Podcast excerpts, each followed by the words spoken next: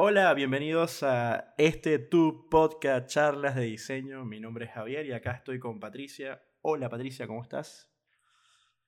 Hola Javier y hola a todos y todas los que están escuchando en este podcast, digo, en este episodio número 19 del podcast Charlas de Diseño. Ajá, eh, sí, ya, yo tengo un trauma ya con eso. ya estaba escribiendo el, otro día la descripción del podcast y puse podcast número, ¿qué estoy haciendo? Episodio. Ah, eh, y incluso lo tenemos mal, ¿eh? Acá en Trello, que vamos dividiendo siempre los episodios, tenemos podcast 19 y no, es episodio. Lo voy a corregir ahora. Ahora sí, no importa. Eh, y nos comimos un domingo. Eh, ahora. Así es. No importa. No, ¿Nos extrañaron? Seguramente que sí. No, no nos extrañaron porque, porque la gente estaba vacacionando en la playa. Rompiendo la cuarentena y saliendo a eh, ranchear con gente. Es que ese comentario varía tanto del país que nos estén escuchando. O sea, imagínate, no es lo mismo escuchar ese comentario de repente en España que escuchar el comentario en México, pues todas las situaciones en cada país es diferente en cuanto al tema de la supuesta o la verdadera pandemia, porque tampoco vamos a entrar en discusión. Así que nada, eh, cuéntenos. Algún día esperamos verlos por el Instagram. Eh, estamos repotenciando el Instagram, así que con todos los podcasts y los, y los, y los tips que damos acá, eh, Patricia está dándole mucho amor al Instagram. Así que los esperamos a que nos den un pequeño like, un pequeño follow y algún día decir, oh, yo fui uno de los primeros cuando ellos estaban empezando. Bueno.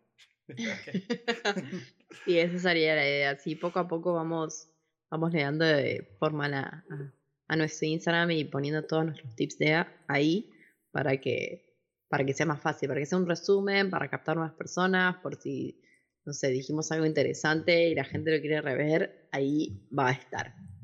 Esa es la idea, que sean nuestros highlights de lo que decimos en el podcast. Así mismo, tal cual.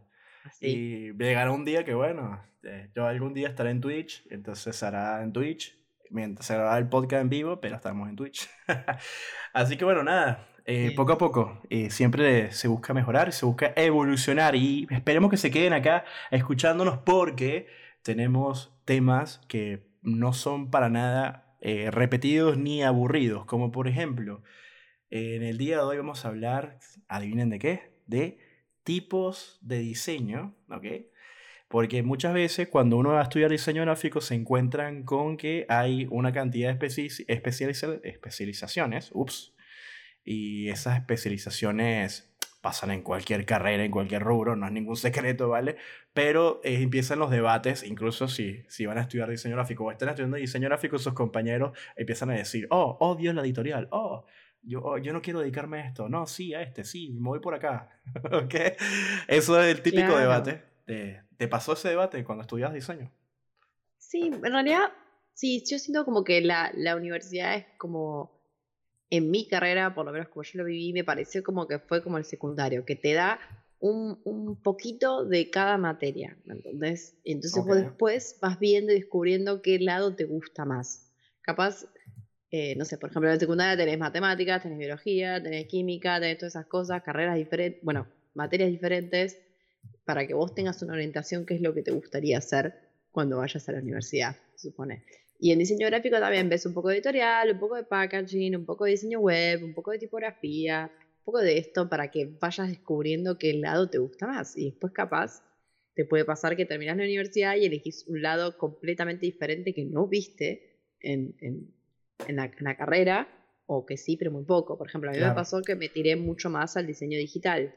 Y en su momento el diseño digital recién empezaba, todo lo que era diseño web y todo recién empezaba, estaba muy crudo, entonces vi mucho más todo lo que es diseño gráfico, diseño imprimible, tipografía, todo eso. Cuando digo diseño imprimible es, me refiero a todo lo que se imprime, ¿no? Tiene, me lo estoy inventando esa palabra, pero... Impreso, impreso. ¿Entiendes? Diseño, diseño impreso. mejor. Diseño impreso. Creo que la palabra imprimible, yo también la decía, pero no, creo que alguien me había dicho, y corrígenos si pero creo que alguien me ha dicho que no existía en la lengua española, estaba como mal dicho. Puede ser.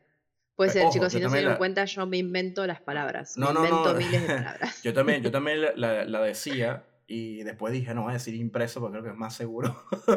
Sí, Ella decía, pero, pero eh, una, una, de los, uno de los detalles que estabas comentando, eh, sí, las universidades te preparan, evidentemente, para que cada quien vaya como que eligiendo su camino, pero es tan complejo a veces el tema de eso que estabas hablando del diseño digital. Eh, el diseño digital se dice que es relativamente joven o nuevo, eh, de, o sea, porque antes eh, todo el tiempo estabas pensando en imprimir, o sea, todo el tiempo estabas pensando en que eso iba a ser impreso. Eh, las páginas web existían, pero no, era tan común desarrollarlas gráficamente como lo es hoy en día, no están las aplicaciones. los diseñadores de videojuegos, por ejemplo, o de plataformas que se salen eh, usaban diseñadores específicos que tenían experiencia del área. Así que el diseñador solamente tocaba era un área impresa. O sea, entonces era como que, como que, bueno, a mí me pasó que, que yo en el rubro estudié diseño gráfico y en, ese, en, ese, en esa época que estudiaba yo estaba enamorado de la parte de la televisión y el cine, así que eso se entra como diseño digital. Eh, pero nada, eh, hay muchos tipos de diseño. Hay muchos tipos de diseño. A ver, ¿cuáles se te vienen a la mente, Patricia? Los primeros que tengan a la mente. Así, rápido. Los primeros que se. Vamos. El más fácil. Eh, el más fácil. No, no, el más fácil no, pero no, hay no existe ninguno fácil. Come on. Eso es desprestigiar un poco nuestra carrera para mí. era una broma, era una broma. no, sí, yo sé. Ah. A ver, tipo de diseño. Diseño editorial, diseño de packaging. Em, ¿Qué más? diseño de eh, tipografías. Eh, sí, diseño tipográfico, de merchandising, está el diseño de publicitario, editorial. Publicitario. Publicitario. Eh, Exacto. diseño web. Diseño web, eh, diseño de interfaces. UX, corporativo. UI. Sí, exacto. interfaz del usuario, interfaz de la experiencia del usuario y la interfaz del usuario. Eso, eso también entra en diseño. Eh, Identidad corporativa, no se puede olvidar. Creo que, que lo, primero, lo primero que nos buscan es por identidad corporativa. Diseño tipográfico creo que es el que menos desarrollamos. No nos dedicamos a diseñar tipografía realmente porque no somos tipógrafos, pero sí podemos estudiar la rama y se nos puede llegar a ser fácil porque el diseñador gráfico tiene, eh, desarrolla durante toda la carrera o puede tener ya de forma innata lo que es la inteligencia espacial. Así que al tener la inteligencia espacial puedo utilizar técnicas eh, de geometría para desarrollar caracteres tipográficos y tener la paciencia de perfeccionarlo, etcétera, etcétera. Así que eh, es un diseño raro, por decirlo así, entra en nuestro, en nuestro área. Pero, sí existe, existe. Bueno, si ven eh, en Netflix hay una miniserie que se llama Abstracto o The Abstract, que son diferentes capítulos de todos tipos de diseñadores y hay un diseñador tipográfico ahí no me acuerdo exactamente ahora el nombre. Eh, y bueno, él tiene un estudio de diseño de tipografías y muestra las diferentes tipografías que van creando. De hecho, es el fundador de que, de que hizo la tipografía Gotham. Sí, sí, yo, yo, yo eso sí lo... Me, me, es más, yo, me encanta el diseño tipográfico, me encanta. Pero hay, otro, hay otros diseños que no son tan, o sea, que son variantes. Por ejemplo, esto, esto, esto que les voy a decir, o sea, merchandising, marketing digital, o sea, hay, hay como que ciertas áreas del diseño que tocan esas áreas que están externas. Por ejemplo, el diseño publicitario hace referencia, eh, por ejemplo, eh, la, el, la, animación tiene algo que son áreas seguras, por ejemplo. Y eso son unas cuadrículas. Igual pasa con el diseño publicitario. Hay unas ciertas cuadrículas, entonces el diseño se varía, hace, hace ciertas referencias. Por ejemplo, en la construcción, es una cosa, o sea, cada diseño tiene un área de construcción que depende, a, no es lo mismo el, área de construcción de un logotipo que, por ejemplo, de un flyer. Pero a lo que se hace referencia con el diseño publicitario es la parte teórica aplicada. Es decir, eh, hay una cuestión que es, fíjate lo complejo que puede llegar a ser el diseño, la composición, ¿no? Tenemos la base del flyer, que es eh, tiene que ver con editorial. Fíjense, ¿por qué tiene que ver con editorial? Porque la editorial es la que se encarga en determinar cuáles son las dimensiones del formato.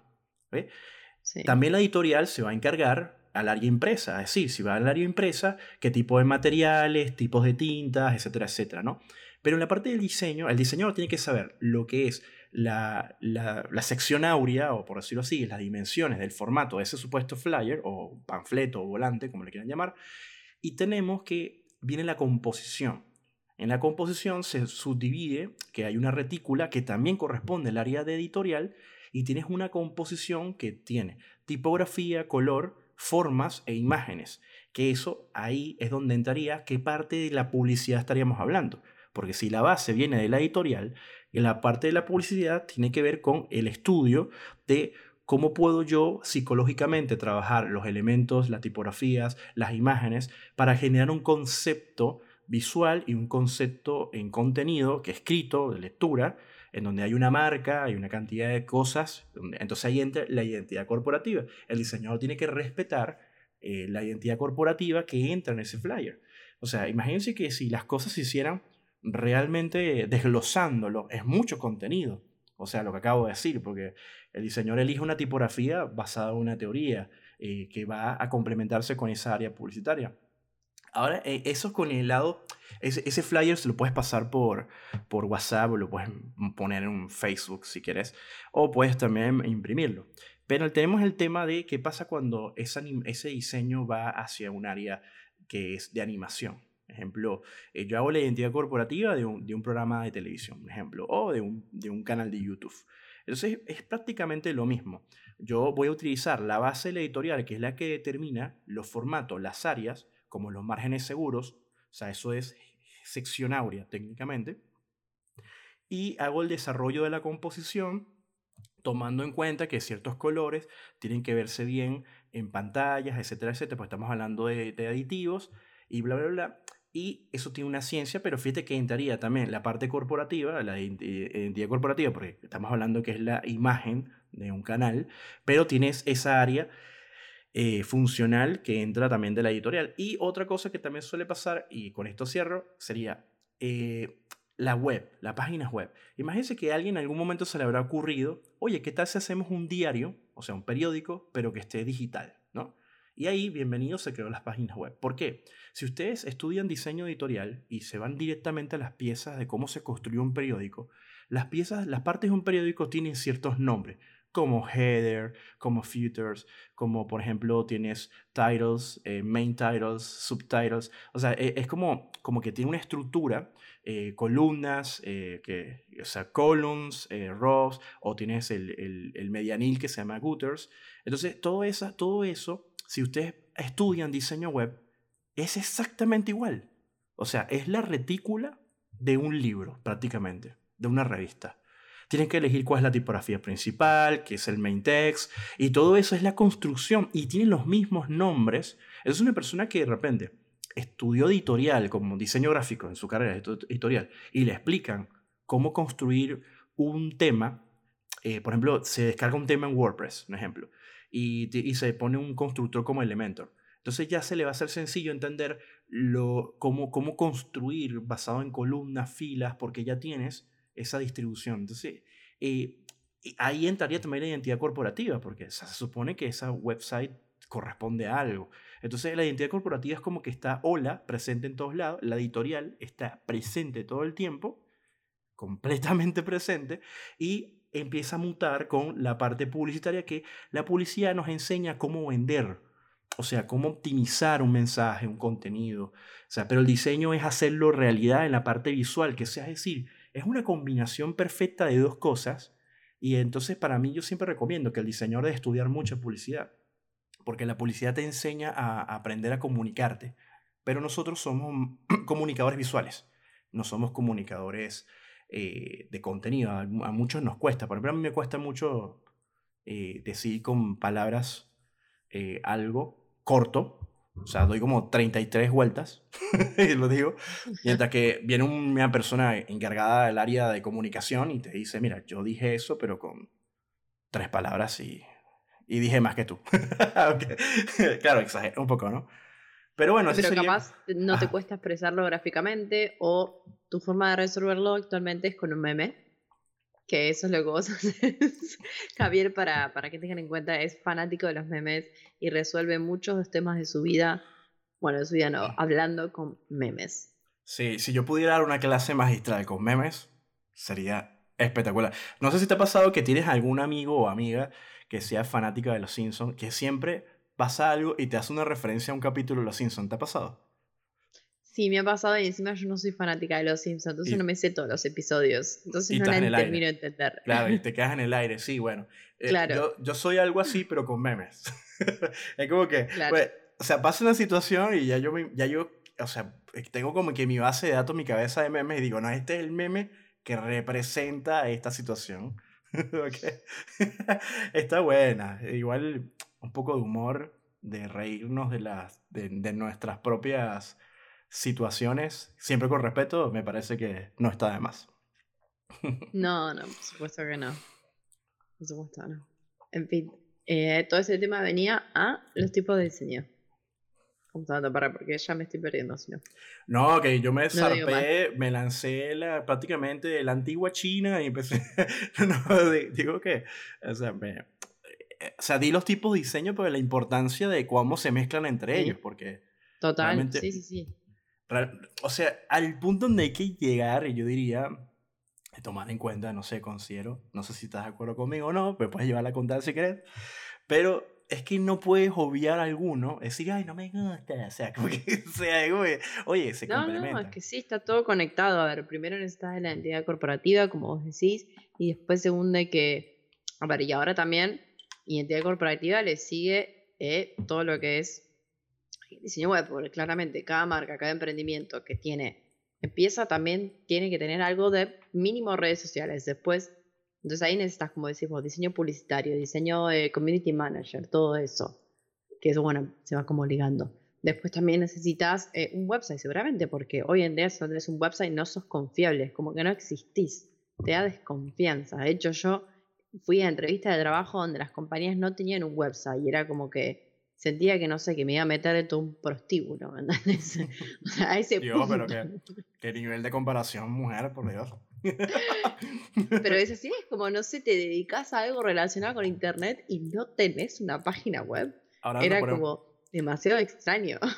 Ahora nos ponemos a investigar y todos los prostíbulos tienen su página web. ¿Y tú qué? Eh, ¿Qué decías? ¿Qué decías? Este no es el ejemplo.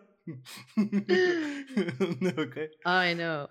Pero bueno, es como decís vos, todo viene ligado. O sea, cuando se empieza con una parte del diseño, después se van sumando otros mini aspiraciones, por así decirlo, que se correlacionan y se necesitan de una de las otras para eh, poder terminar el proyecto y continuar con el proyecto. Y no solo eso, sino que después hay que mantenerlo, ¿no? Hay que mantener esa imagen corporativa, hay que a veces que reajustarla, adaptarse a los cambios o no, cambiar el tono de comunicación. Eh, todo eso es súper eh, importante. A mí, me encantaría que, a mí me encantaría que los clientes escucharan un poco de, de, de, de, qué es el diseño, porque subestiman mucho y de verdad eh, me, me, da tristeza. O sea, saber que, o sea, yo, yo, yo me, yo, no, esto no es un podcast tal vez para decirte, ah, lánzate un emprendimiento y te va a ir súper bien si me sigues estos pasos, ¿no? no, no, realmente no es para esto. Pero si tú tienes una idea y esa idea lo consideras brillante en tu cabeza, hay un ensayo de error, eh, puede fracasar. Yo conozco proyectos grandes actualmente que fracasaron varias veces para llegar a lo que fue el de hoy en día. Pero mm, una de las claves de los proyectos eh, grandes, que pueden ser de cualquier cosa, es no subestimar las áreas que complementan ese, ese proyecto. En este caso, eh, a nosotros los diseñadores nos corresponde el área de que ese, proyecto, ese proyecto tenga las piezas y su identidad cumplan con, con los objetivos de, y, la visión y los valores de, esa empresa que está naciendo o que se está renovando, ¿no? Entonces, a veces prefieren buscar precios más económicos, a veces dice, bueno, eso momentáneamente, mientras tanto, y son mentalidades que mm, pueden estar basadas por temas económicos, porque hay muchas personas decidiendo en el proyecto, por muchas razones puede estar eh, ejecutándose pero es tan importante que la gente tome en cuenta de que el diseñador que realmente sabe hacer su trabajo va a cobrar bien su trabajo, lo va a valer y te va a hacer una propuesta acorde a lo que tú necesitas, porque va a ser un estudio y una investigación. Y eso no se debe poner en la mesa por sentimentalismos o emociones. Como que, ay, no me parece, que no me gusta, que a mí me gustó más, no sé qué. ¿Por qué? Porque las empresas son como hijos. Nosotros queremos lo mejor para los hijos, pero nosotros no somos dueños de nuestros hijos. Yo no tengo hijos, pero estoy hablando como si tuviera. No somos dueños de, los, de nuestros hijos. O sea, es decir, nosotros cumplimos con guiarlos, pero no podemos decirle más allá, tienes que ser esto, aunque existan personas que lo hagan. O sea, e, hay que dar un libre albedrío porque no somos dueños, somos los creadores, los fundadores, los que promovemos. Pero eh, la empresa se debe más que todo a sus dueños, pero también se debe también a su público y, el diseño y la marca y todo es para el público. Y pasa mucho que viene un cliente y te dice, colócame el logo más grande. Y eso es un error gravísimo. Porque lo que realmente atrapa a la persona no es un logo que no te dice nada. Lo que te atrapa es un enunciado. Lo que te atrapa es un mensaje, una imagen con un mensaje. Eso es lo que atrapa a la gente. No que coloques una imagen con un logo que no te dice nada. Como por ejemplo, viajes a, a las Bahamas.com. Ok, eso es una página, colocas el logo y una foto de las Bahamas, pero ¿qué te está diciendo eso? Que entres a la página porque quieras viajar a las Bahamas o creas un enunciado que genere una necesidad, porque ya generas la atención del usuario, pero también tienes que ahora generar el interés, ¿ok? Y, y del interés a la necesidad y a ejecutar esa necesidad. No sé si entienden. Entonces, los clientes no, comprenden esas cosas. Entonces, ponme el logo más grande, eh, ponme no sé qué, y coloca para allá y tal. Y uno como que le dice, no, no, no, es, no está apropiado. Y no, porque yo tal, y te, te, llevan, te llevan como que... Y uno dice, por dentro de uno mismo, qué lástima. Tanto potencial y estás tirando el dinero. ¿Por qué? Porque estás cerrado en un cuadrado pensando que sabes más que el mundo. Piensas que sabes más que la gente. No estoy hablando del diseñador, de la gente. Y, y eso, lamentablemente, ese lujo de colocar una valla publicitaria roja completamente con un loguito en el medio, chiquito, se lo pueden dar pocas empresas, ¿ok? Pocas empresas. no me mires así, Patricia, por favor. no, no, no, no, no, es que entiendo estas cosas que se sufren a veces con los clientes, en el sentido de, ¿para qué me estás contratando si me estás pidiendo que te haga todo como vos me lo pedís? O sea, mi opinión profesional, que yo me dedico y estudié para esto, está tirado por la borda. Pero bueno, es lo que hay a veces. No, yo creo que se me olvidó mi punto. Iba a decir un punto. Muy mal. Relacionado. Ah, sí que a veces también los clientes creen que, somos como diseñadores unicornios, ¿no? Que sabemos hacer eh, eh, todo. Y eso puede pasar, ¿no? Que porque sos diseñador gráfico, ah, sabes hacer un logo, sabes hacer esto, sabes hacer eh, diseño web y animación y, no sé, editorial y packaging. Y es como, sí, podemos hacerlo. No digo que no, pero hay gente que se especializa más en una cosa, se especializa más en otra. Por ejemplo, no sé, yo digo, sí, ¿te puedo hacer un logo? Sí, te puedo hacer un logo, pero yo hago un logo, no sé, una vez cada seis meses, capaz, no hago logos todos los días. Me preguntás qué hago más yo y hago más banners publicitarios, hago más diseño web. Esa es más mi especialidad, por así decirlo. Em, entonces es como que a veces también eh, mucha gente tiene como ese concepto, ¿no? Ah, sos diseñador gráfico, listo, sabes hacer todo lo que yo necesito. No, no, no, te ha pasado, ¿No te ha pasado que te preguntan? A mí me pasa muchísimo como que, y bueno, y tengo un problema con la compu, ¿sabrás qué puede ser? Y yo como que, pero yo no soy técnico de computadora, no, pero como diseñadores saben de eso también. Yo. Y yo como que, bueno, sí, o sea... A mí me preguntan mucho eso. A mí me preguntan, a veces como que tengo la compu mala, ¿qué me recomienda? O me preguntan como que qué compu me puedo comprar. O sea, yo puedo entender eso, que puedo tener el conocimiento porque doy clases y todas esas cosas, con, más que todo en cursos y... Pero no es nuestra área, ¿no? Entonces es como un poco delicado porque no es que yo sea el experto y yo no sé cuál es el presupuesto de cada quien como para decirle, bueno, mira, esta es tu combo porque es algo, es, que es un diagnóstico para ver qué es lo que necesita. Así que considero que, y a veces también pasa que, no, que mi combo me está fallando, ¿qué podrá hacer? Y yo así como que, ok, yo qué, o sea, ¿qué, quiero, qué voy a saber, no? Eso, no sé, ¿te pasa? ¿Te pasa eso? ¿Te preguntan cosas La verdad que por suerte no me pasó, me acuerdo que me habías contado eh, y que también a veces les recomendabas a los alumnos que se hagan algún curso de computación, capaz porque es normal lidiar con todos estos temas de, de, de ay, necesito craquear el programa, ¿cómo lo hago? Tenés el cracker, tenés el programa este de Adobe y todo eso. Eh, pero no, por suerte no me pasó. Me, me pasó que sí me preguntan a veces el tema de las computadoras. Y, y, me lo preguntan de otros rubros. Y yo le digo, más que Mac, no sé qué contestarte. soy diseñador, te sirve. Windows no me pillas a mí, discúlpame, pero no soy Team Windows. Y te van a decir la cheta. A decir Mac, te van a decir la cheta de la esquina tal. Sí, tal cual, tal cual. no, hay gente que me pregunta a veces, computadoras, y le digo, mira, si no vas a diseñar, si no usas mucho la computadora, no te recomiendo una Mac, la verdad. No te gastes tanto dinero para eh, usar el Excel. o eh, buscar cosas en internet. Para eso comprate una computadora Windows, no sé cuál, pero comprate una más barata. Es lo que le digo a la gente, porque hay gente que tiene ese sueño, ay, quiero tener una Mac. Y es como, sí, pero ¿para qué lo vas a usar?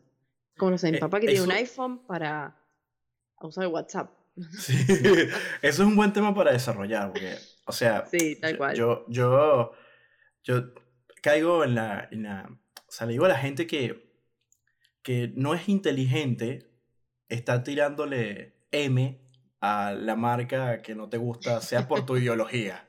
O sea, hay gente, eh, o sea, la gente que es fanática de Mac tirarle a, a Windows o otro sistema, o y viceversa, ¿no?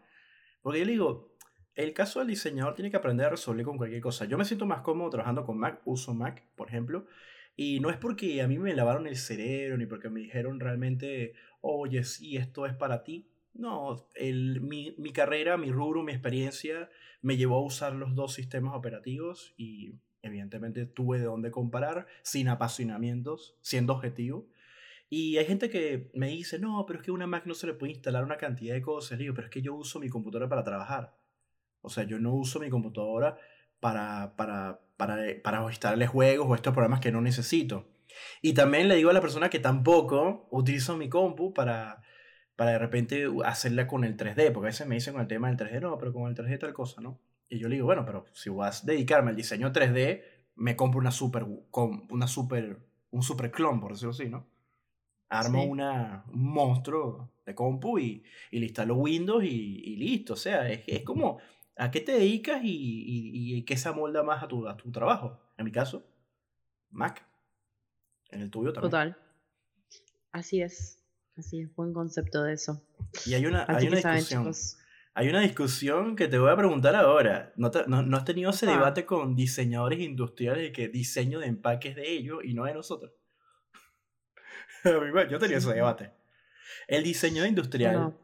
El diseño industrial, o sea, yo o sea, te, digo porque cuando daba clase en la universidad, profesora de diseño industrial, siempre teníamos como que ese debate, como que, ¿por qué diseño de empaques lo, lo da un diseñador gráfico y no un diseñador industrial? Y yo le decía, te respondo, pero riendo, ¿no? Eh, somos amigos, nada, joda, ¿no? Eh, chistes. El, el, venezolano es muy de tirarse eh, mala onda en chiste, ¿no? Y nos reímos todos. Eh, pero no, no te pasó en serio, no, no llegó un diseñador editorial diciéndote, a mí me llegaron varios diciéndome, no, es que ese diseño de empaque no es de ustedes, es de nosotros. No, la verdad que no, me pasó, bueno, en realidad al revés, que en la carrera, durante la carrera de diseño gráfico, tuvimos una materia de diseño de packaging y teníamos que hacer un packaging extrovertido. También lo teníamos que maquetar y todo. Y es como que me gustó el proyecto, pero, pero yo estaba pensando, mm, esto no se encarga un diseñador industrial de hacer un, un, diseño en base que capaz sea, no sé, extrovertido, innovador, que sea difícil de encajar o algo así. o sea, estaba bueno todo el concepto del proyecto, pero pensaba capaz, eso se encarga un diseñador industrial y nosotros nos encargamos de, ok, qué tipo de color va a tener, dónde va a estar la tipografía, eh, la gráfica, si es ilustración, si es fotografía, o se trabaja en conjunto. Así es, tal cual, es que es eso. Y no lo ven. lo que, pasa es que no confundan el diseño de empaques. O sea, por ejemplo, en mi, en mi país, eh, packing design, ¿ok? El, ese diseño en sí está compuesto de, de dos cosas. Está la parte del troquel, que es lo que se construye para que sea una pieza perfecta que cumpla con la funcionalidad de proteger ese producto. Están los empaques más sencillos, que son los empaques tipo eh, los de los medicamentos, eh, que tiene, eh, por ejemplo, dos cierres de, cierres de candado, etcétera, etcétera, ¿no? Pero hay empaques más complejos, como por ejemplo el del teléfono. Cuando tú compras un teléfono, el empaque es mucho más complejo. Tiene que soportar agua, hay una cantidad de cosas, humedad, y tiene que resguardar el producto, no es lo mismo, ¿no? Pero el punto es que el diseño de empaque, que es lo que hace el verdadero diseño industrial, es lograr economizar todo el empaque, menos puntos de pegas, o sea, que, el empaque cumple la funcionalidad. Entonces es, algo muy complejo que sí, es verdad, les corresponde a ellos, aunque en mi carrera, cuando yo estudié diseño gráfico, me, me enseñaron eh, a hacer un empaque de cero, o sea, diseñarlo. Incluso yo tengo un libro de diseño de empaques que, que, que para mí es como que la Biblia para, para hacer eso. Y, pero sí es verdad, el diseño industrial. Pero ahora, la, el, el, la composición gráfica sobre el diseño de empaque, ahí sí eh, nos corresponde a nosotros.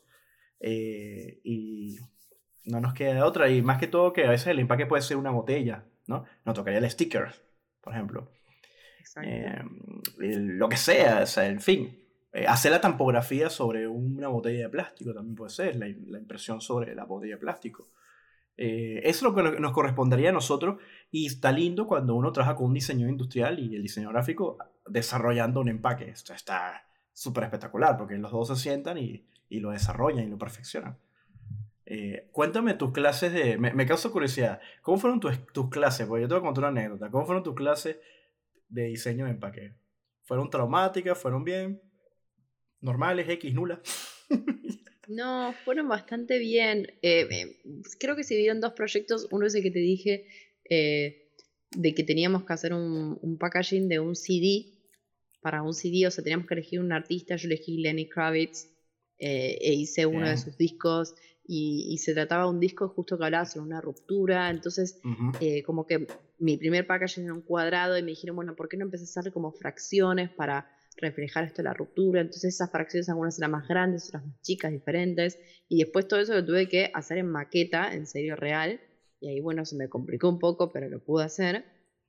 Y después hubo un segundo proyecto donde teníamos que crear también un producto. Eh, yo creo que elegí un shampoo y también teníamos que hacer el diseño 3D eh, del, packaging, que este sería en mi caso el, shampoo. Eh, y, nada, teníamos que crear formas extrovertidas, no teníamos que quedar con lo básico. Lástima que no había impresoras 3D en ese momento. no, Lástima que no, de forma comercial. Claro, pero no, empecé a, a emprender a aprender este programa llamado Rhino, que después al final me salía el packaging y bueno, el profesor que me enseñó el Rhino, me lo, contraté tipo aparte, me ayudó, prácticamente me lo hizo, el packaging es en 3D. Eh, y bueno, también me encargué de la parte de la gráfica y todo. Estuvo bueno para experimentar, la verdad, pero creo que tiene más lógica, como decía antes, eh, trabajar con un diseñador industrial. Lo mismo yo creo que pasa a veces cuando, no sé, Hoy en website se puede hacer mucho lo que es WordPress, templates, pero si quieres hacer algo más extrovertido, complicado, que requiere la mano de un codificador, también puedes trabajar en conjunto con un eh, programador codificador para que él se encargue de hacer todas las cosas funcionables y vos te encargas de hacer toda la parte gráfica y linda. está bueno, el, el, Photoshop 3D está bueno y el Adobe Dimension para, para hacer mostrarios de, de empaques, de packing. Sí, me acuerdo que me habías contado, sí, el de, el de Photoshop lo usaba a veces. O me bajaba tipo algún mockup así, render, y se me hacía cosas. Eh, está bueno, pero sí hay muchas cosas que da para trabajarlas en conjunto y a veces no se da eh, en el caso. Más dinero. Como por ejemplo hay programadores que sí, que hacen websites ellos y no tienen la opinión o no trabajan en conjunto con un diseño gráfico. Exacto. entiendo. Sí, sí, tal cual. Eh, es muy complejo. Es más, mi anécdota, mi anécdota, el, o sea, la, pasar en mi época, o sea, mi época, eh, de las carreras más, de la, de la, carrera de diseño gráfico que yo estudié en la universidad, donde estudié en Caracas, eh, diseño de empaque era una de las materias más difíciles de pasar. Era muy complicado ah, pasarlo. Sí, no era fácil, para nada. Era una materia muy difícil. Y sobre todo, ¿qué ocurre? Había que hacer cuatro empaques en, en todo el semestre. Cuatro, eran seis ah, meses para desarrollar cuatro. Eh, cuatro por, por corte, por si un corte 1, corte 2, corte 3, corte 4. Y el tema es que el primero es que teníamos que hacer un empaque para un huevo. Y el, era extremo. Extremo es que tienes que diseñarlo. Tienes que construirlo con el real material y probarlo. Si lanzan el empaque al piso y el huevo sobrevive, pasas. Si el huevo no, sobrevive, fuera, así de una, ya empezando, ya empezando el estrés, ya te podrás imaginar, o sea, el estrés con el huevo. Estás ahí que, es más, uno veía el huevo así, bueno, efectivamente ese sería el primero, después el segundo, porque era empaque, fíjate qué, triste, ¿no? Porque el empaque de un huevo no es nivel 1, los, los, diseños de empaques eh, se pueden considerar por niveles.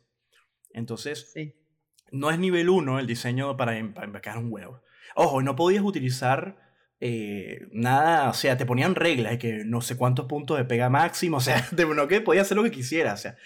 Y estaba esa, y de verdad buenísimo, te voy a investigar. Bueno, yo salí tan, tan lleno de conocimiento de esa materia que me encantó, que me compré un libro que lo seguí estudiando, que yo después, años, mm, di clases por lo menos con dos semestres consecutivos de diseño de empaques. Claro, no fui como mis, mis mentores, de, de mal, de malo. que bueno, chicos, si se falla acá, chao, ¿no?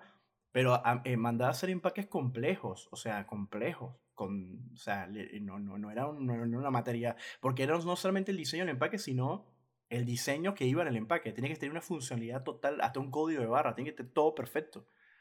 Y era una frustración terrible y poco tiempo para, para desarrollar porque tienes otras materias que te están ahí tocando la puerta y es como que... Y había gente que hacía esa materia en algo que se llamaba verano. Que nada más puedes meter una materia nada más así, patuela nada más esa materia. En verano.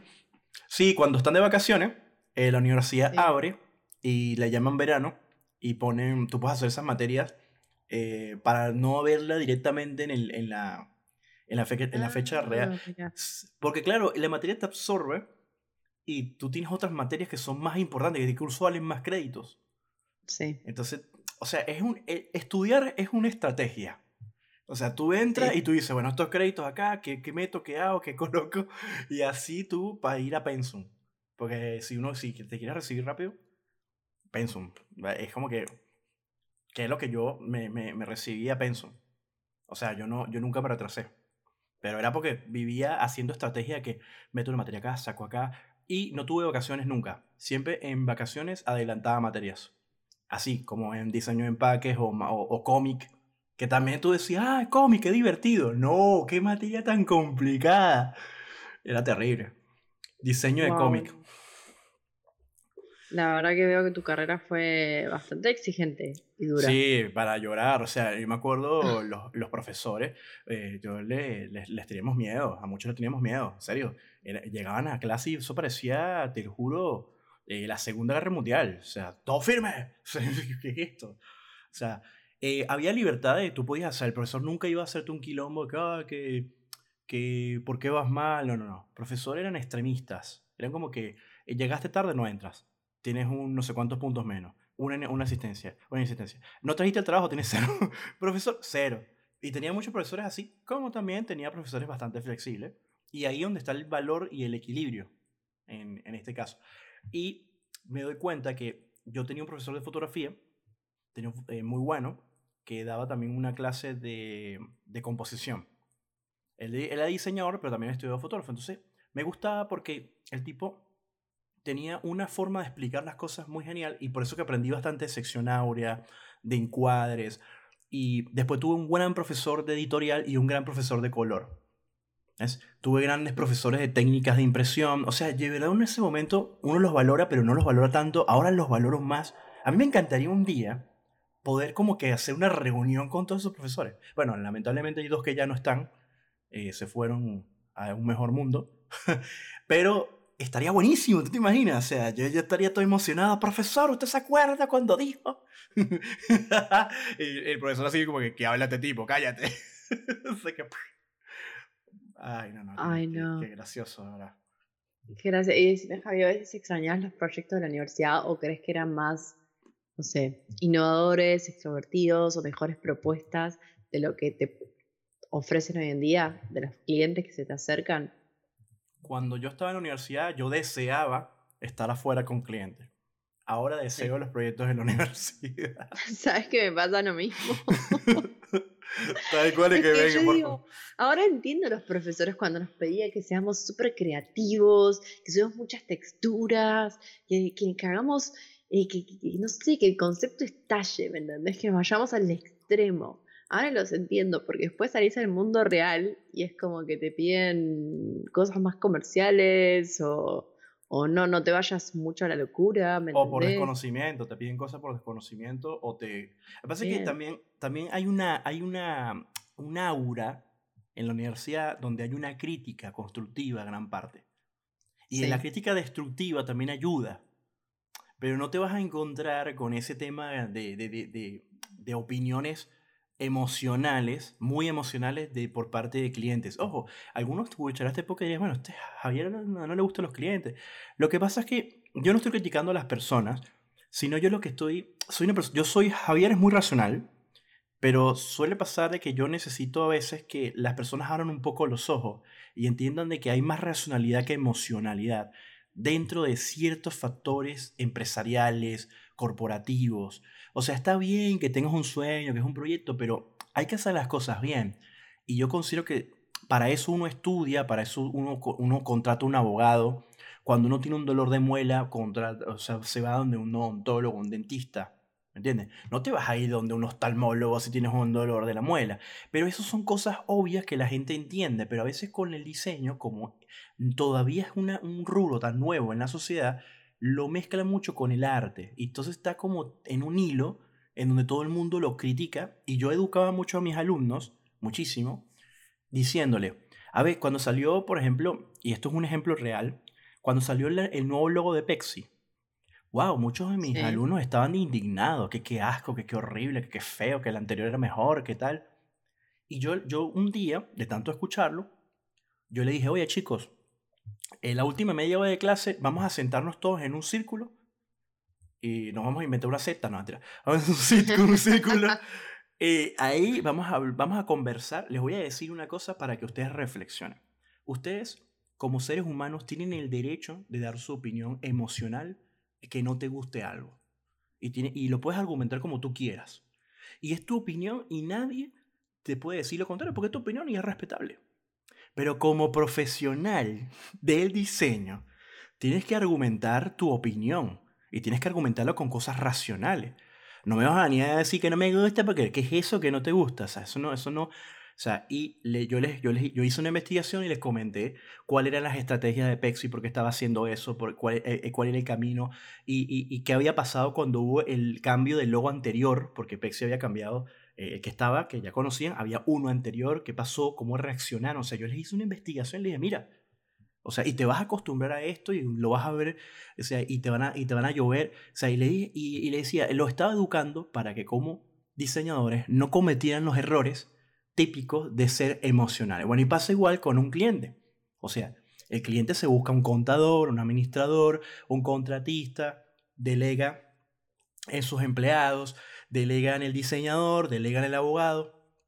Entonces, vamos, lo que se hace es buscar que hagamos un equipo donde el cliente se sienta satisfecho porque sabe que lo que se está haciendo está correcto. Y ahí el diseñador tiene que cumplir con eso. El publicista también tiene que cumplir con eso, hacer que el cliente entienda, pero el cliente tiene que abrir un poco su mente y no cerrar su mente. O sea, abrir su mente porque las personas que están enfrente le están recomendando. Bueno, eso también varía si se buscaron a alguien realmente que estudia el rubro, ¿no? Porque si, si viene y se buscan a Juanito, que se acaba de graduar y, te, y recibir y te, y te da, te dice, bueno, yo tengo un logo en 5 dólares, y, dime cuánto vale el logo que estás pagando y te diré a dónde va la empresa. Que es relativo, porque de repente eh, fíjate la historia del logo de Nike. o sea, como que, ok, 5 segundos, acá está, listo, exitoso aunque tuvo un proceso, pero, o sea, el, el, punto es que en esto hay tanta subjetividad, pero lo que hay que tener más el control que la, ¿cómo se llamaría esto? O sea, es más importante tener el control que no tener el control. O sea, como que pasan las cosas así por suerte o porque se conectaron los planetas y los astros y apareció de la nada y fue exitoso. No sé si es mejor que no sea tan por accidente. Y si fue un accidente, bueno, disfrutarlo, porque han habido en el mundo y en la historia cosas por accidente que han... Creo que una de ellas es lo, lo que siempre menciono en los podcasts de aquella bebida negra de color rojo con, blanco.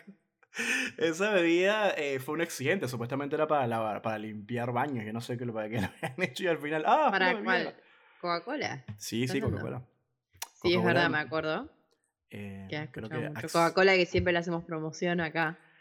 algún día Coca-Cola algún día Coca-Cola va a decir, oye, mira, tengo muchos millones, no sé qué hacer con esto, yo voy a promocionar a estos chicos.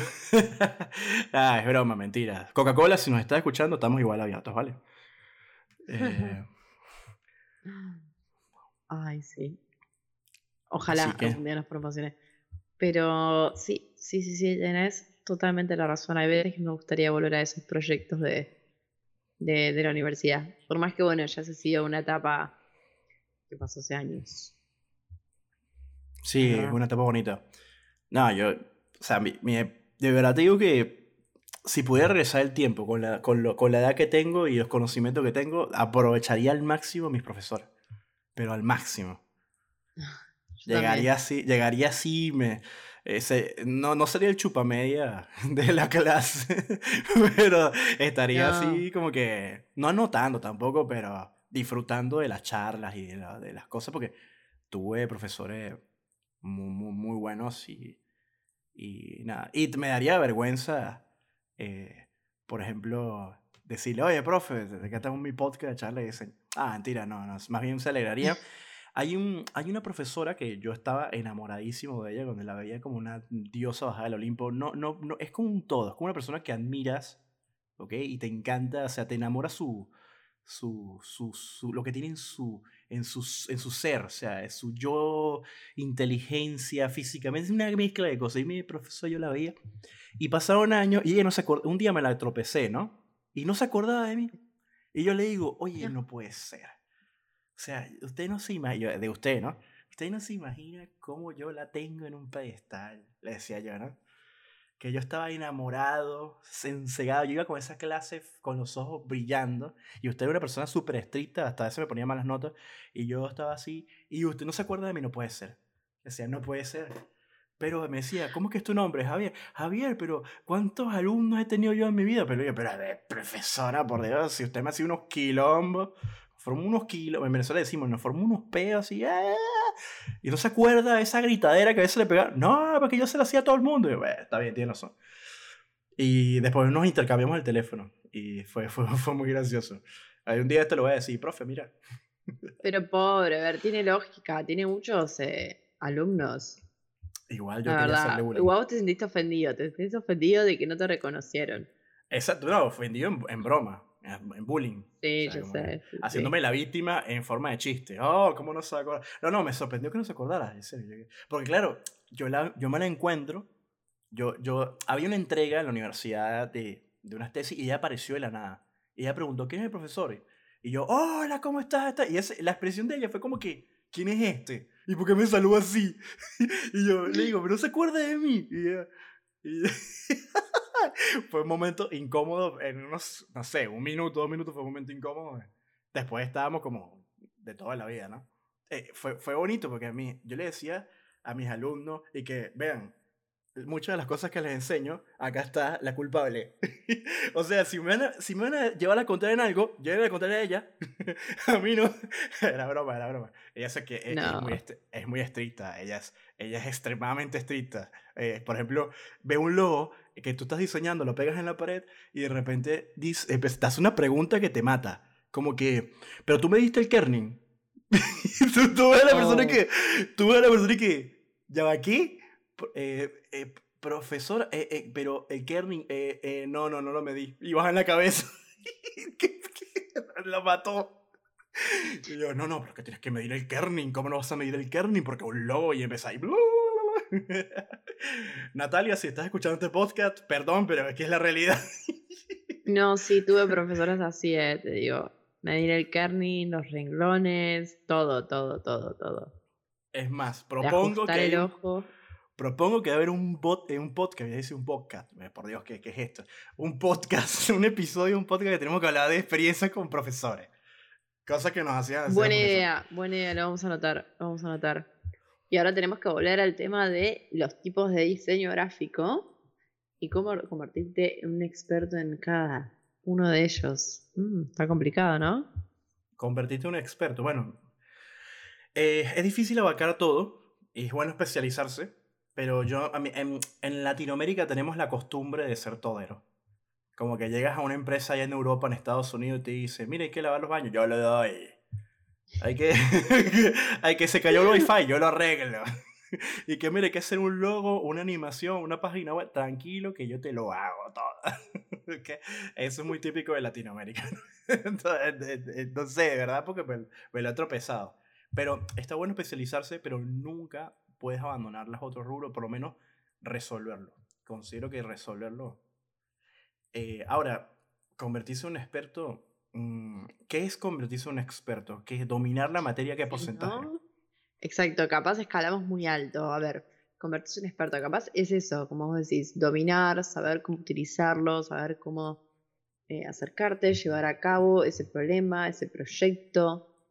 Y, bueno, creo que eso también tiene que ver mucho con las herramientas gráficas que utilicen, me refiero a las plataformas que utilices, eh, tiene que ver también cuánto investigas por detrás otros diseñadores para ver cómo lo hacen, cómo lo llevan a cabo. Exacto. en ese sentido. Em, ¿Qué más puedo decir? Yo lo tengo como eh, resumido. Yo lo tengo como resumido así globalizado. No sé, se me ocurrió ahora. Dilo. No, no, dilo, dilo. Adelante. Para mí, una persona que es experta en, en, un área, es imposible saberlo todo, pero que tienes lo suficientemente herramientas para resolverlo.